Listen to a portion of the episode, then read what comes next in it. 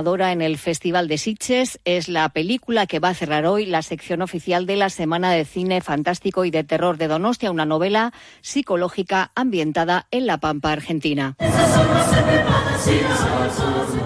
Música coral, Tolosa disfruta estos días de la música de los coros. Hasta el día 5 se celebra la 54 edición del certamen de masas corales en la que participan grupos procedentes de todo el mundo. A las siete y media de la tarde en el Teatro Leidor de Tolosa, actuación de los coros participantes en el certamen en las modalidades de polifonía y folclore. Son las 3 menos 20, pasamos ya el testigo a Orca Citores que les acerca hasta las 3, la última hora del deporte aquí en Radio Estadio. Esto es Onda Cero. Arrachaldeón, buena tarde a todos.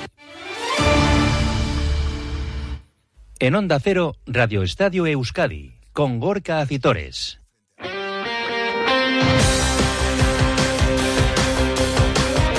Y con Félix Santiago el apartado técnico. ¿Qué tal? La Racha León Deporte hasta las 3 en punto de la tarde en este jueves 2 de noviembre. Todavía con el chip de la Copa del Rey. Ayer pasaban in extremis y con sufrimiento Real Sociedad y Atlética al bombo para la siguiente ronda. Se quedaban algunos equipos en el camino modestos como el Baracaldo o el Guernica y hoy se cierra con Deportivo La Vez y Sestao River esta primera eliminatoria de la Copa del Rey que también tiene clasificado, recordamos, a la Sociedad Deportiva Ibar que ya piensa en la jornada liguera en segunda división que va a arrancar mañana en Cornellá frente al español. El turno para la Sociedad Deportiva Morevieta llegará el domingo en Lezama ante la Sociedad Deportiva Huesca. Tendremos que hablar también de baloncesto con el triunfo contundente ayer en la FIBA Europa Cup para Bilbao Basket, el más contundente en su historia en competición europea. Por 48 puntos ganaron los de Ponsarnau al conjunto escocés del Gladiators. Además también Turno mañana para el Vasconia, victoria ayer en la Leboro para el Guipúzcoa Basket, previa de la nueva jornada de Liga Femenina, con eh, partidos mañana para las nuestras y balonmano con el triunfo también del Veravera. Son argumentos que nos llevarán hasta las 3 en punto de la tarde en este Radio Estadio Euskadi, que arrancamos con fútbol y con Copa del Rey.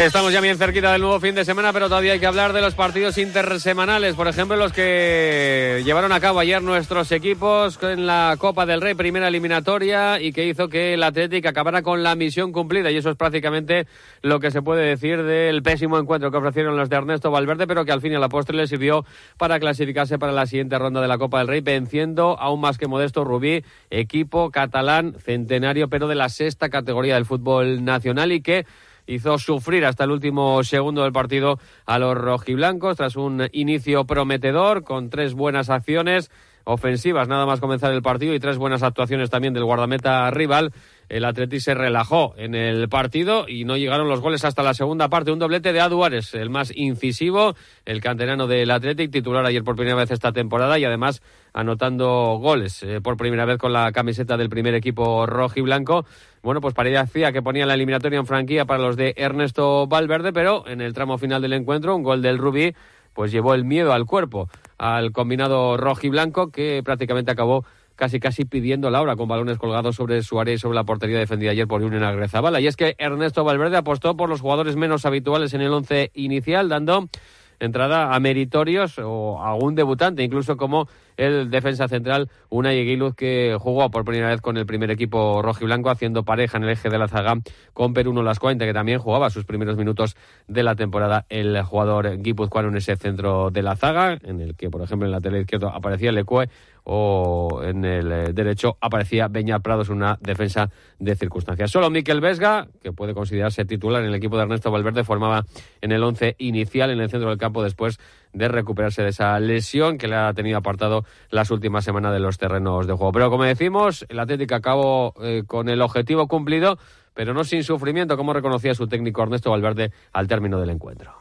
Yo sé que para el Rubí es una gran ilusión el partido, para nosotros es un sufrimiento, desde, porque esos partidos son así, o, los eh, encauzas eh, desde el comienzo como hemos podido hacerlo en los primeros minutos y luego es más ligero, según va avanzando el partido, o si no, si vas a una distancia que no es importante, pues bueno, cualquier jugada pues es una lotería. El que el balón caiga, no caiga y luego pues, en la última jugada siempre hay un balón cuando el equipo contrario va perdiendo que te la meten en el área y ahí estás sufriendo porque sabes que la responsabilidad es sobre todo de todos los que están en el campo, sobre todo para el que está sentado en el banquillo, que soy yo. Porque el otro tiene la ilusión de pasar, pero yo tengo la obligación.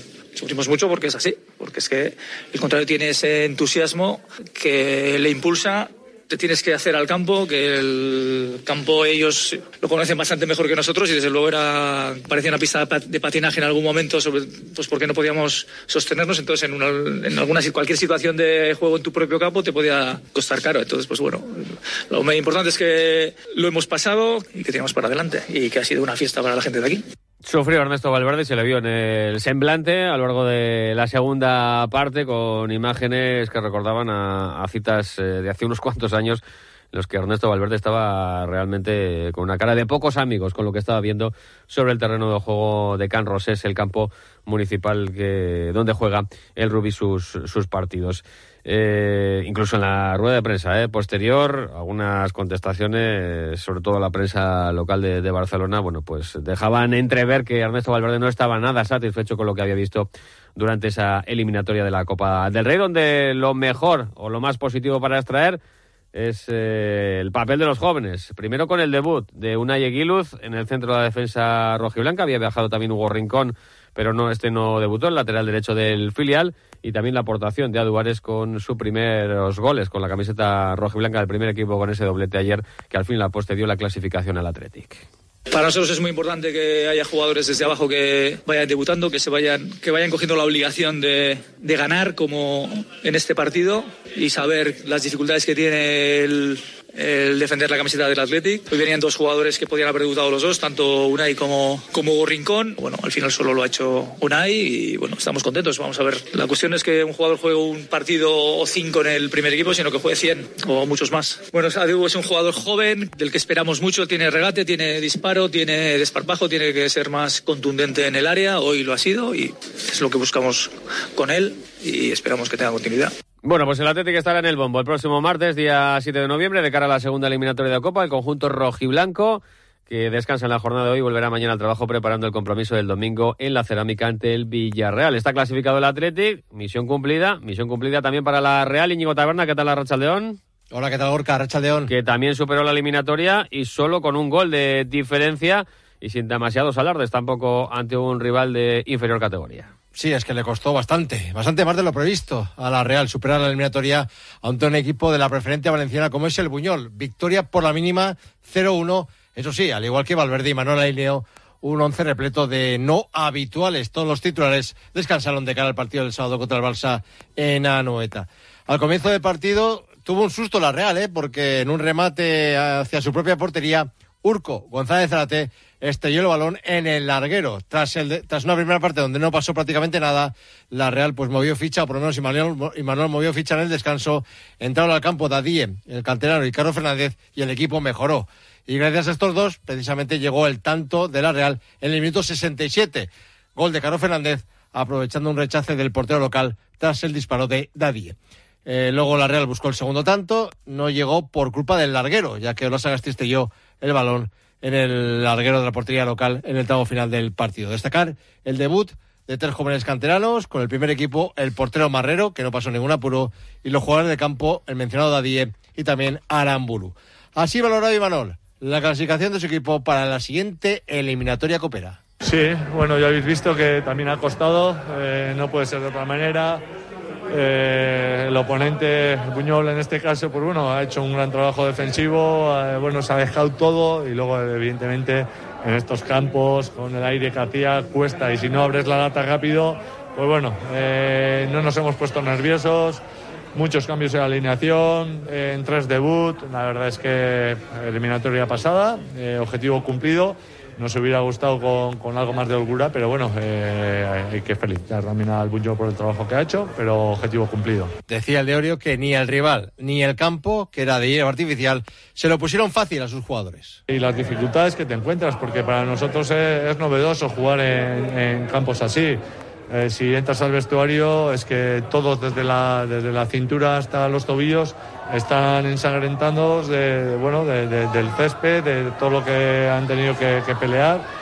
Y bueno, y siempre cuesta, ¿no? En este tipo de campos, pero ya te digo, no obstante, creo que hemos tenido una, una muy buena actitud, hemos generado ocasiones, no hemos acertado, solo hemos podido ganar por, por, por 0-1, pero contento por el gran trabajo, porque creo que hemos hecho un partido serio y también por el debut de, de los chicos. Eh, hemos dado descanso a muchos jugadores para para llegar frescos al fin de semana, así que objetivo cumplido. Y turno ahora, Gorka, para el goleador, para Carlos Fernández. Contento porque hemos ganado, hemos pasado, sabíamos que iba, que va a ser difícil, estos partidos siempre son muy complicados, eh, eh, campos que, que, bueno, y equipos que te lo ponen muy difícil a pesar de la, de la diferencia de, categoría, eh, pues bueno, eh, siempre, y a la vista está, ¿no? no solamente hoy, sino eh, todos los años siempre hay partidos que son, son trabados, son complicados, lo importante era, era ganar y bueno, lo hemos conseguido, así que contento y ahora pensar en, el fin de semana. Una Real que ya está pensando en el partido del Barça contra con, el partido del Barcelona en la noveta del próximo sábado, este mediodía entrenado en el equipo. Contar también que Imanol podrá eh, alinear a Igor Zubeldia, ya que el comité de competición le ha quitado la amarilla que vio ante el Rayo y que le suponía cumplir un partido de sanción. Recordamos cómo va el trofeo Duchellán, donde premiamos a mejor jugador de la Real de la temporada. Triple empate en cabeza, 45 votos para Cubo, Remiro y Bryce Méndez. En Duchellán son especialistas en cambiar tu bañera por un plato de ducha en tan solo una jornada de trabajo. Hay que llamarles al 943 44 46 60 o visitar su página web duchella.com. Y esta primera ronda Copera la cierra esta noche el Deportivo Alavés. Eh, Roberto Vasco, ¿qué tal la Rachaldeón? ¿Qué tal Gorka Rachaldeón? A las 9 de la noche en la Condomina y frente a un novedoso Deportivo Murcia. Eso es, un equipo de tan solo dos años de historia que traslada su escenario en esta Copa del Rey a la Condomina, lo cual para ellos es un factor extra de motivación, más allá, por supuesto, de medirse a un equipo de primera división. Este Deportivo Murcia, que está en la primera regional murciana y que va a tener también un par de ausencias para esta noche. En el Deportivo Alavés han viajado 23 eh, jugadores, solo se han quedado en, Vitoria Benavidez, que sigue arrastrando problemas físicos, pese a jugar el otro día algunos eh, minutos, y Seldar, que es el único futbolista al que García Plaza ha optado por eh, darle descanso, el central eh, titular habitual que lleva una buena carga de minutos. Hoy será la noche para futbolistas menos habituales, como Oubono, que será el portero titular, Shever Alcain, Carricaburu, Abde, Tenaglia, Maras, Javi López, y jugará uno de los dos del de, de filial, Selud Diallo o Méndez. Casi todos eh, los boletos los tiene Selud Dialle para estar ahí en el centro del campo. Vamos a escuchar a García Plaza, que le da mucha importancia a la Copa por lo que supone el torneo y también por el hecho de que los menos habituales puedan tener más minutos. Primero es una competición diferente, o sea, no tiene nada que ver con la liga. Creo que por lo menos de mi estancia aquí el año pasado la Copa se recuerda como algo muy, muy positivo, muy bonito y esa es la idea.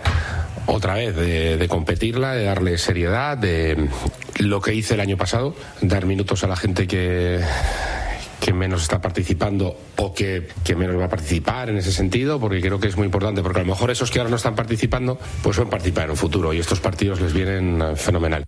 El preparador Babazorro ha querido dejar claro que pese a la diferencia de categoría, tienen muy estudiado a su rival de esta noche. Sí, hemos ido incluso a verlos. Hemos mandado a una persona a verlos. Fijaros si no lo tomamos en serio, porque es verdad que los vídeos son diferentes. Ellos también cambian su escenario. Entonces, eso también creo que para ellos es algo nuevo, ¿no? Jugar en un campo de césped artificial. De... Y entonces eso también pues cambia, ¿no? Yo creo que es un equipo que en su liga es dominante.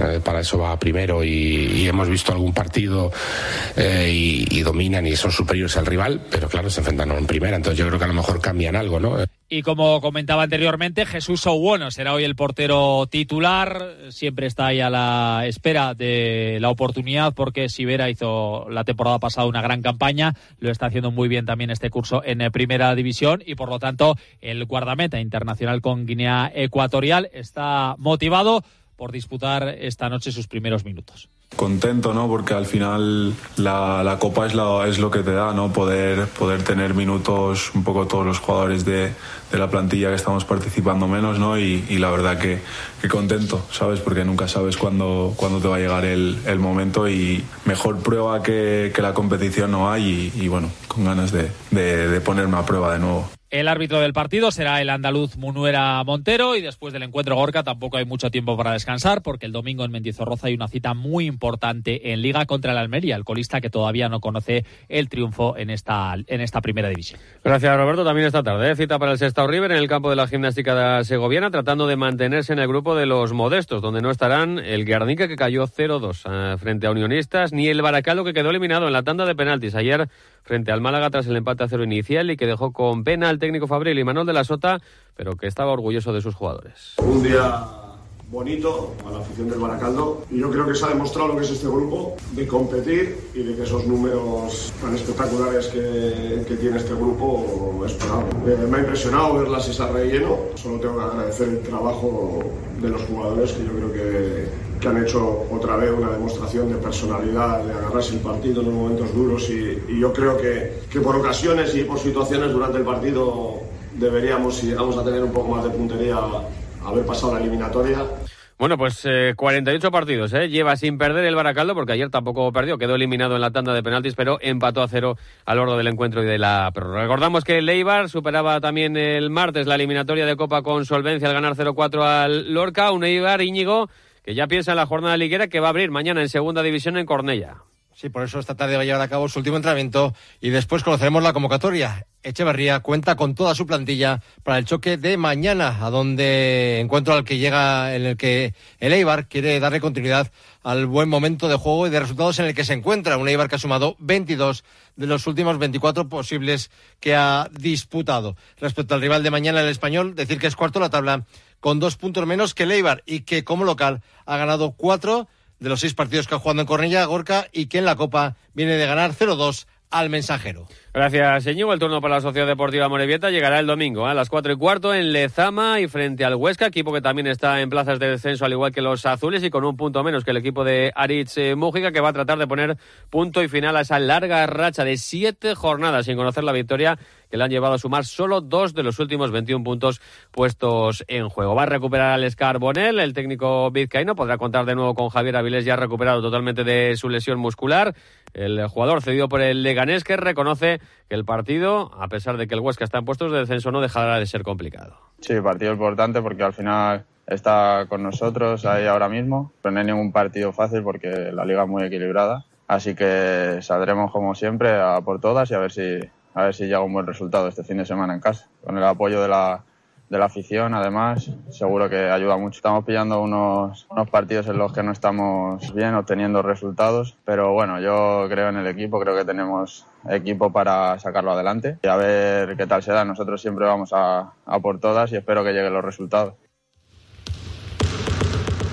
Y del fútbol al base con la contundente victoria de anoche de Bilbao Basket en Miribilla 106-58 por 48 puntos de diferencia, la mayor en la historia del club bilbaíno en competición europea eh, ante los escoceses del Caledonia Gladiators con 25 puntos de QLMAE para los de Ponsarnau en esta tercera jornada de la fase de grupos de la FIBA Europa Cup en la que son líderes indiscutibles con tres victorias en las tres primeras jornadas, aunque en el partido ayer, a pesar de esa diferencia, el técnico de los hombres de negro, Jaume Ponsarnau, reconocía que no habían empezado bien, pero que se habían entonado tras el descanso.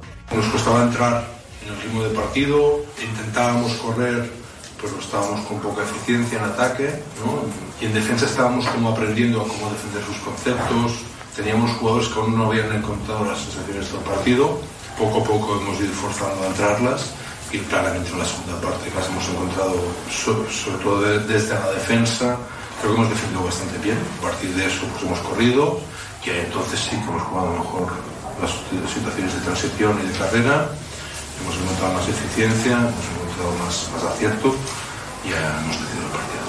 Mañana será el turno para el Vasconia en Euroliga. Recibirá a partir de las ocho y media en el Bues Arena el Partizan de Belgrado en la sexta jornada de la máxima competición europea. Será un partido con muchos alicientes, sin duda alguna, ya que va a ser el primer encuentro de Dusko Ivanovic en su cuarta etapa en Vitoria en el banquillo vasconista y podría incluso debutar el último de los, de los fichajes, el base estadounidense Chris Chioza, y además se colgará la camiseta con el número 4 de una institución en el Vasconia como es Luis Escola. Continuando con el mundo del básquet, Guipúzcoa Básquet por su parte se imponía ayer en la difícil cancha del Betis por 81-83, logrando su cuarta victoria consecutiva en Leboro. Miquel de Ocreola es su entrenador y valoraba así el triunfo de su equipo. Es un equipo en construcción que la verdad es que tiene muchísimo talento y era un partido muy difícil para nosotros en ese sentido, ¿no? Porque hay muchas cosas que, que no teníamos claro cómo iban a jugar y cómo las podíamos parar, ¿no? y, y creo que ahí hemos sido consistentes y hemos aprovechado esa, esa, falta de rodaje que tienen en un momento para crearles una inseguridad que nos ha hecho permitir eh, que se acelerasen un poco y hemos abierto una brecha de 10 puntos que al final ha sido suficiente, aunque bueno, ahí podía haber parado el tiempo muerto antes, es culpa mía y, y no habernos metido en ese momento de tensión. Pero creo que tenemos que estar contentos. La Leporo está muy dura y ganar cuatro partidos seguidos es para estar contentos. Y en balomano ayer triunfo del Veravera, que lograba la victoria en cancha del Rocasa en Tierras Canarias por 21-25, un triunfo eh, sustentado sin duda alguna en una gran segunda parte ya que el descanso del marcador era tan solo de 14 a 10 para favorable a las locales remontaron las de Imanol Álvarez para llevarse un triunfo en cancha de un equipo complicado como siempre es el Rocas. Así llegamos en segundos a las 3 en punto de la tarde. Más información deportiva esta noche a las 9 menos 10 en la brújula del Radio Estadio Euskadi con Íñigo Taberna. Que pasen una buena tarde, Agur.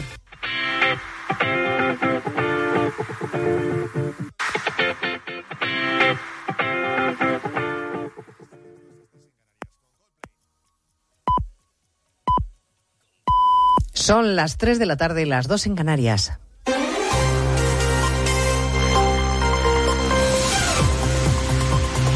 Noticias en Onda Cero. Buenas tardes, tiempo para resumir en tres minutos las noticias de este jueves que les venimos contando desde las dos en Noticias Mediodía con protagonismo para el temporal que deja ya una víctima mortal en Madrid, una joven de 23 años que ha perdido la vida cuando un árbol de 20 metros de alto arrancado de cuajo por el viento se ha venido abajo. Estaba cruzando un paso de peatones cuando el árbol se ha desplomado. Es la consecuencia más grave de este temporal que azota a media España y que se está cebando con el norte peninsular con vuelos retrasados por rachas que han llegado hasta los 140 kilómetros por hora en Galicia. Por lo demás, seguimos pendientes de los movimientos de última hora en el independentismo. Puigdemont ha convocado en Bruselas a la cúpula de Junts. Todo indica que en breve habrá novedades sobre el pacto con Sánchez y la ley de amnistía, que incluiría también a los CDR y a Tsunami Democratic. También se ha materializado el pacto con Esquerra. Los republicanos acaban de informar de que Oriol Junqueras comparece en Barcelona a las cinco y cuarto de la tarde para ofrecer los detalles de lo pactado. En concreto, han logrado, por ejemplo, las competencias de Rodalíes. El expresidente del gobierno, José María Aznar, ha alertado ante el peligro que Sánchez supone para la democracia y el líder del PP, Núñez Feijóo, ha hablado de aberración democrática y golpe a la independencia judicial. Convertirá en represor a nuestro Tribunal Supremo y será un golpe a los cimientos de la independencia del Poder Judicial. Debilitará nuestro Estado de las Autonomías y legitimará el discurso del independentismo que saldrá reforzado para volver a echar pulsos al Estado. La vertiente judicial nos deja la decisión del presidente del Consejo General del Poder Judicial de admitir la petición de ocho vocales de convocar un pleno para pronunciarse contra la amnistía. Probablemente el asunto se debatirá el lunes por la tarde. La ministra de Defensa, Margarita Robles, que les recuerdo que es juez, ha criticado duramente hoy la petición de esos ocho vocales. Dice Robles que no están legitimados para dar lecciones sobre constitucionalidad. Si hay alguien que tiene poca legitimidad en este momento son unos vocales que están incumpliendo claramente la Constitución y que siguen sentados en sus sillas en el Consejo sin cuidar del Poder Judicial en jueces y tribunales y desde luego sin pedirle al Partido Popular que renueve el Consejo General del Poder Judicial. No son esos vocales los más adecuados para dar lecciones de constitucionalidad. Por lo demás, mañana llega de nuevo a Israel el secretario de Estado norteamericano Anthony Blinken y a la espera del mensaje que traslade al primer ministro Netanyahu, Israel sigue bombardeando Gaza, de donde siguen saliendo hacia Egipto decenas de extranjeros. Lo hacen a través del paso de Rafah, que hoy sigue estando abierto.